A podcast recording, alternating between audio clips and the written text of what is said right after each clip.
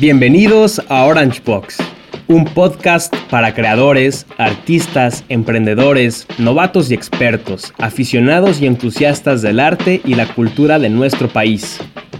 Juntos conoceremos cómo y quiénes mueven la industria creativa actualmente en México. Compartiremos experiencias personales. Aprenderemos de nuestros invitados especiales con el objetivo de generar una red creativa que fomente la apertura de espacios para el diálogo y el debate facilitando e incentivando la producción de nuevos proyectos.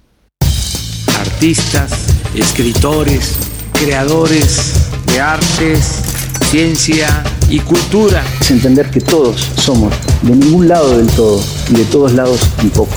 Podíamos este, acercarnos a la poesía, a la pintura, al teatro, al cine. Yo creo que es la necesidad de no terminar en uno mismo. ¿Qué tal amigos? Bienvenidos una vez más a un nuevo episodio de Orange Box. Esta semana, como siempre, está mi fiel compañera Kutsieni Cárdenas. ¿Cómo estás, Kutsieni? Hola Juan Carlos, muy bien. ¿Y tú? Muy emocionada por la invitada que tenemos el día de hoy. Hoy tenemos otra invitada, como siempre, ya saben que nunca los defraudamos.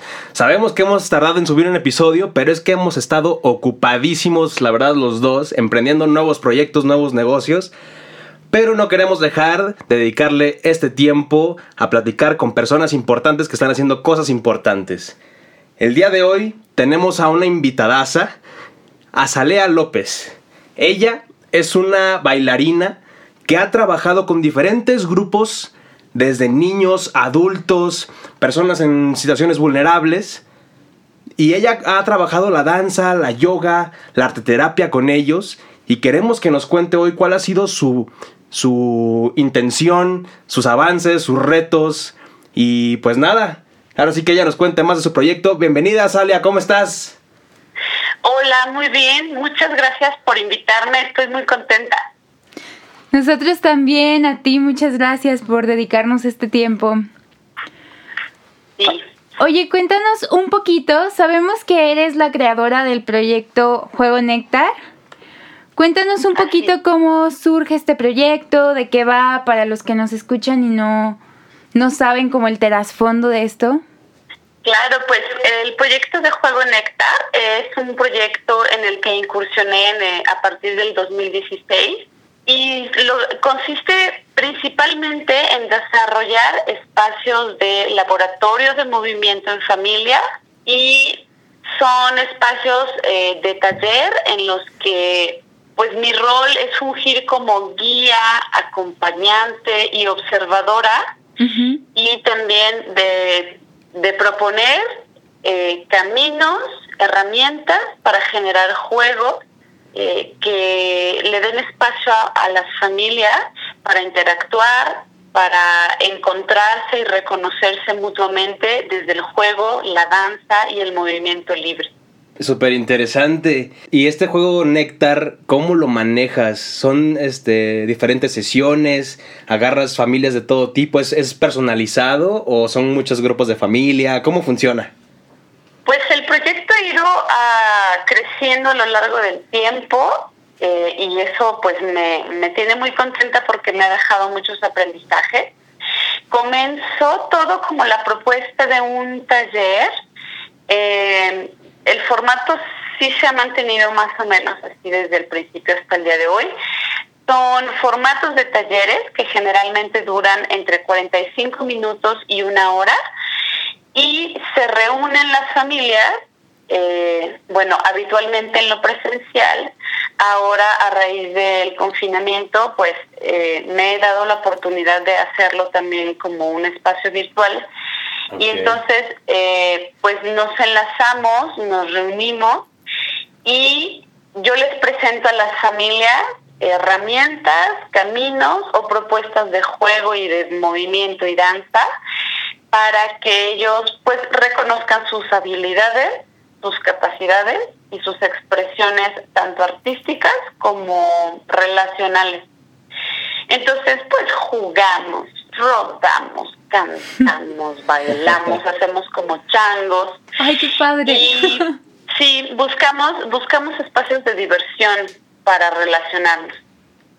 Sí, justo, justo hoy en la mañana hablaba con una chava que es doctora y trabaja con niños y me decía como de la importancia que es jugar con los niños y como introducirnos a su vida por ese lado, ¿no? Para pues enseñarles diferentes cosas. Entonces supongo que cuando se hace esto en familia es más rico, ¿no? Así es. Pues finalmente el ser humano tiene arraigada la naturaleza de, la experimentación o de la curiosidad por descubrir y es algo que en la infancia eh, está mucho más presente porque no hay roles, no hay otros roles secundarios u otras tareas o responsabilidades mayores que las de descubrir el mundo. Claro. Eh, en realidad los adultos también tenemos esa capacidad de juego, solo que pues a veces nos ocupamos mucho. Sí. Entonces, lo que lo que propone Juego Néctar es precisamente atender esa parte en la que tanto los adultos le dan un espacio a, sus hijos o a, a, los niños que están alrededor de sus de sus entornos para que tengan experiencias creativas de desarrollo, pero también se dan una oportunidad a sí mismos para recordar todo lo que estar en contacto con la niñez implica. Claro. Es, pues sí, es muy gratificante. Oye, te iba a decir, seguramente batallas más con que los adultos se desenvuelvan, o siento yo, ¿no? Que a veces como adulto ya te, te llegas a juzgar más o dices, ay, no, ¿qué estoy haciendo? En cambio, lees un niño, hazle como chango y empieza luego, ¡Eh, pero no, pero como adulto a lo mejor nos cuesta más abrirnos y regresar a ese niño interior. ¿O cómo ha sido tu experiencia en eso? parte de, precisamente parte de crecer junto con el proyecto, junto con Juego Néctar, me ha llevado mucho eh, a buscar herramientas este, desde los estudios psicológicos, pedagógicos, filosóficos, artísticos, evidentemente, pues yo vengo de la danza contemporánea, para poder acompañar más a los adultos. Porque sí, efectivamente, como ya tenemos eh, juicios de valor, ideas de arraigo. Eh, nos es más difícil a, los adultos o a les adultes poder desprendernos de nuestras tareas, porque estamos muy inmersos en nuestros roles de responsabilidad. Sí. Y, y la verdad que está muy bien, ¿no? Si no, no funcionarían las cosas. Pero es muy importante también abrirse a estos espacios, porque como bien decía nuestra compañera, es uno, eh, el juego es el, el mejor o uno de los mejores caminos para acercarnos al lenguaje de, la, de las infancias, de los niños y las niñas. Así que la mejor manera de entender lo que necesitan y lo que quieren, pues es acercarnos a su manera de ver el mundo. Y eso es jugar. Oye, y también leímos que has trabajado con personas de la tercera edad. ¿Cuál fue tu experiencia en ese caso? Ha sido muy grato eh, trabajar eh, con personas de tercera edad. También he tenido la oportunidad o me he acercado a trabajar con personas en situación de vulnerabilidad eh, por entornos por entornos vulnerables y también con personas de diferentes capacidades. Y hay un común denominador en ese tipo de experiencias, que es que Sí está en primer plano la mirada de que son grupos de personas más vulnerables, digamos. Sí. Eh, pero al mismo tiempo yo me he encontrado con una una eh, apertura hacia, hacia ser sensible, como una sensibilidad tan grata, pues precisamente porque creo que estos grupos eh, dentro de nuestro de nuestro rol social están mucho más libres de, juicios, de prejuicios y pues están mucho más conectados con la niñez. Es como jugar con, eh, con infancias en diferentes circunstancias. Infancias de adultos, infancias de chicos con autismo, etcétera. Qué chistoso, ¿verdad? Porque sí dicen que entre más adulto te vuelves, entre más este viejo vaya, vuelves, a ser como niño otra vez, ¿no? Y, a lo mejor yo pienso, cuando yo sea viejito, pues me va a valer lo que haga y voy a hacer lo que yo quiera. Ya este, dices, ya pasé tantas cosas y ya hice tanto trabajo, tantas responsabilidades que ya me toca desinhibirme un rato, ¿no? Sí, claro. Sí, sí, sí, y es muy grato, es muy grato porque, eh, pues sí, yo pude ver, yo abordé también esa experiencia desde el cuerpo, desde bailar, y se dejaban sentir de una manera mm, que contagiaba. Claro. Wow. Fíjate que también hace poco, creo que ya lo he comentado aquí en el podcast, donde eh, conozco este documental donde es una situación donde son adultos mayores ya en situación de eh, una etapa terminal de una enfermedad y que pues son muchos adultos en ya en este, situación de depresión que ya ni siquiera toman las pastillas ya no se mueven ya es una vida ya muy gris. Y, llegan estos este, doctores no de la risa o estos este, musicólogos que les ponen música de cuando eran jóvenes y se empiezan a bailar y sonríen y lloran y dices, wow, cuántos sentimientos y, qué fuerza de la música y de la del baile para reconectarte con aquellos tiempos. A lo mejor no te acuerdas de cómo se llama el artista, pero te acuerdas de la canción y te acuerdas de cómo Y bailabas y lo que sentías y a qué te revoca, ¿no? Sí, sí, así mismo pasa. Pues para eso, yo creo que para eso eh, aporta o ayuda mucho ligar eh, las disciplinas del arte hacia el trabajo eh, como de tejido social. Claro. Porque algo pasa con la música, algo pasa cuando uno baila, cuando uno se expresa pintando, etcétera, que eso, que, que puedes recordar los momentos importantes de la vida y eso nos hace sentir, pues, los momentos que más nos han hecho sentir bien, que nos han enriquecido. Sí, sí, sí. Oye, ya, también tomando en cuenta la situación que enfrentamos actualmente con todo este rollo de la pandemia, ¿cómo te ha ido? ¿Cuáles han sido tus mayores retos que has enfrentado, tanto tú como, como bailarina y, y con desarrollando todos estos grupos, todas estas clases y talleres que, que formas? ¿Cómo, ¿Cómo ha sido tu, tu proceso a través de todos estos últimos años y este año tan pesado? Yo creo que particularmente este año nos lleva a la reflexión o a la valoración sobre los retos y los aprendizajes. A mí en particular me, me hizo eh, el, el inicio del confinamiento y la imposibilidad de poder estar frente a frente, eh, mano a mano, eh, con las familias jugando, me llevó a cuestionarme sobre qué tan viable, qué tan benéfico o no sería entrar eh, y participar en los formatos de, de experiencias virtuales. Yo ya venía eh, dándome cuenta desde hace tiempo que mi rol dentro de los talleres de juego Néctar es de observadora. Eh, es desde el lugar donde yo les propongo eh, ideas como pequeñas semillas a las familias, donde cada uno los desarrolla y las hace crecer, como se crece una planta. Claro. Y, y, y, eh, al permitirme la oportunidad de hacer talleres para las, las infancias, eh, no la primera infancia, pues de 0 a 3 años sí me parece que hay un, un reto mayor, Claro. pero sí con infancias a partir de dos años y medio en adelante, he podido constatar todavía más esta, este pensamiento.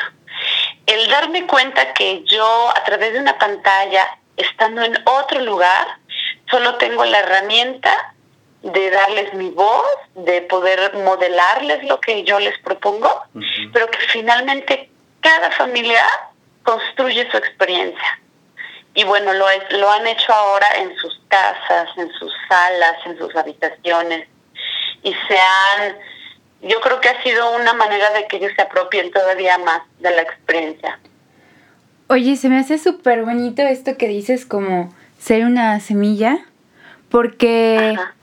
pues sí, ¿no? O sea, como que el arte siempre, bueno, siempre, pero en, en alguno de los casos eso es lo que deja, ¿no? Como somos semillas ante la vida de, de los demás y cómo al darte tu cuenta de, de eso y cómo puedes impulsar a que ellos desarrollen su parte creativa, su parte emocional, tanto familiar como, pues hasta como social, no sé, se me hizo súper lindo.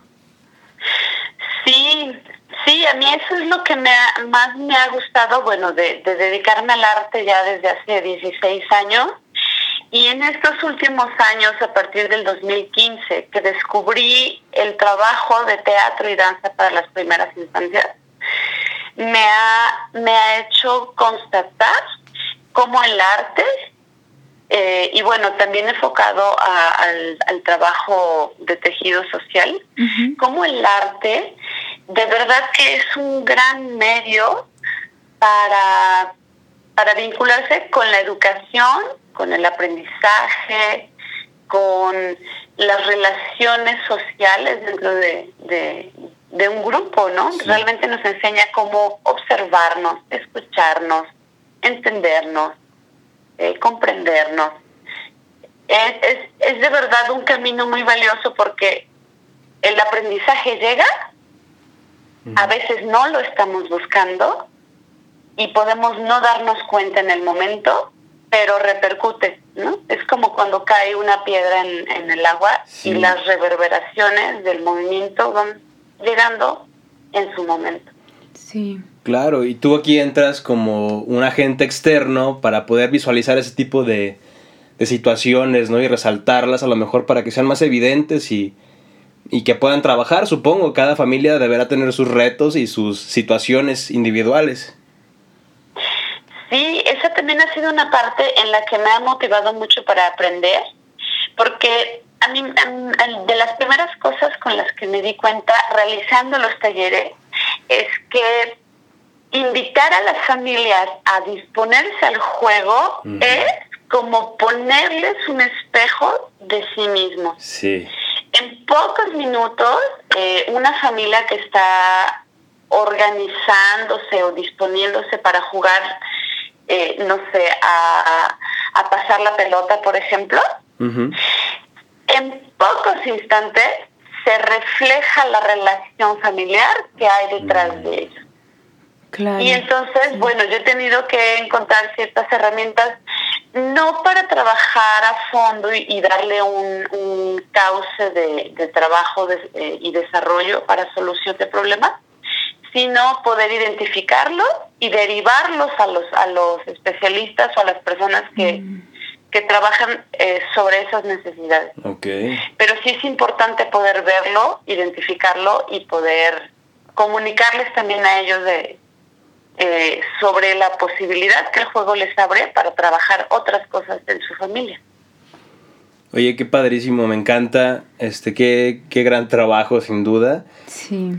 Ya casi estamos llegando al final de la entrevista. La verdad es que se nos ha hecho súper interesante y súper bonito lo que nos estás contando y el trabajo que funges como observadora.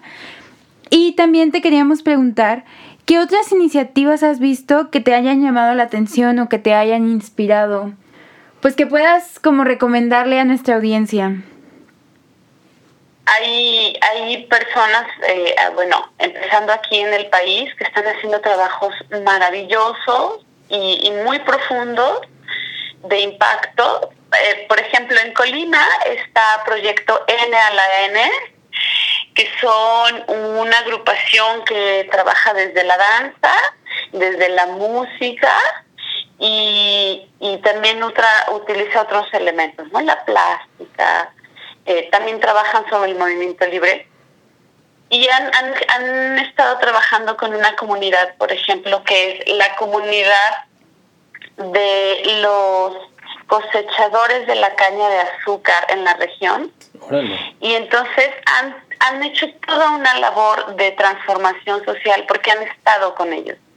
Y, y el camino de la danza, la música y el arte ha, ha de verdad tocado esos Y bueno, también hay otras compañías con trabajos de mucha trayectoria que también yo admiro muchísimo, que fue precisamente la compañía La Manga en la Ciudad de México, con quienes tomé pues mi primer diplomado sobre grupos vulnerables enfocado a la danza teatral integrada. Y también tienen una, una labor de haber estado con personas de diferentes grupos sociales a través del arte, generando transformaciones. Excelente. Azalia, pues ahora sí que como dice Kutsieni, se nos pasó de volada. Ojalá pudiéramos platicar mucho más. Seguro tienes muchísimo que enseñarnos. Y, bueno, antes que nada, gracias por el trabajo que haces, porque tu trabajo eh, no solamente tiene un impacto en los niños ni en los adultos, sino en toda la familia como tal. Seguramente tu trabajo ayuda a que muchas familias se unan y fortalezcan ese vínculo, esa conexión, padre, hijo, esposa, este, hermanos, todo, todo eso seguramente se trabaja en, tus, en tus proyectos, en tus talleres. Y, y, pues amigos, este, si quieren trabajar esto, por favor, Azalea, ¿cuáles son tus redes? ¿Cómo podemos contactarte, encontrar para cotizar tus talleres, para, para poder ser parte de todo esto? Pues eh, nos encuentran en las redes sociales, principalmente en Instagram y en Facebook, como Juego Nectar. Y eh, pues me gustaría aprovechar y compartirles que afortunadamente ahora en octubre eh, estamos muy activos y, voy a estar realizando bastantes talleres gratuitos en, en el mes. Entonces, pues les extiendo con mayor razón la invitación a que nos busquen como Juego Néctar en, en, en Instagram y Facebook y que se inscriban. Es muy sencillo, ahí mismo encuentran la información, solo hay que llenar un formulario.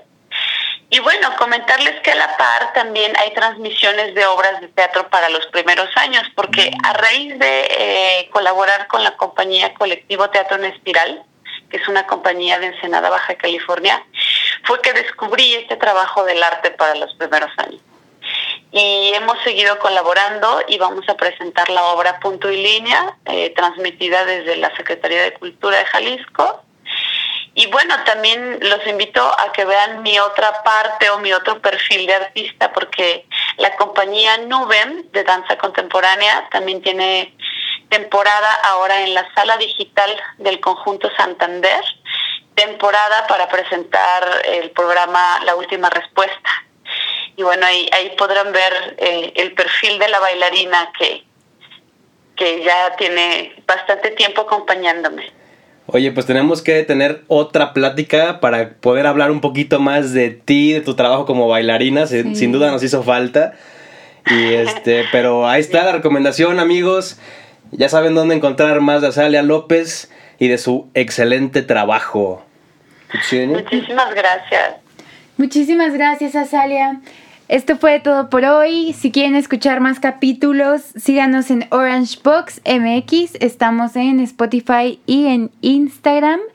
Y nos vemos el próximo episodio. Muchas gracias, Azalia, de nuevo. Y gracias a todos los que nos escuchan cada semana. Nos estamos viendo la próxima semana.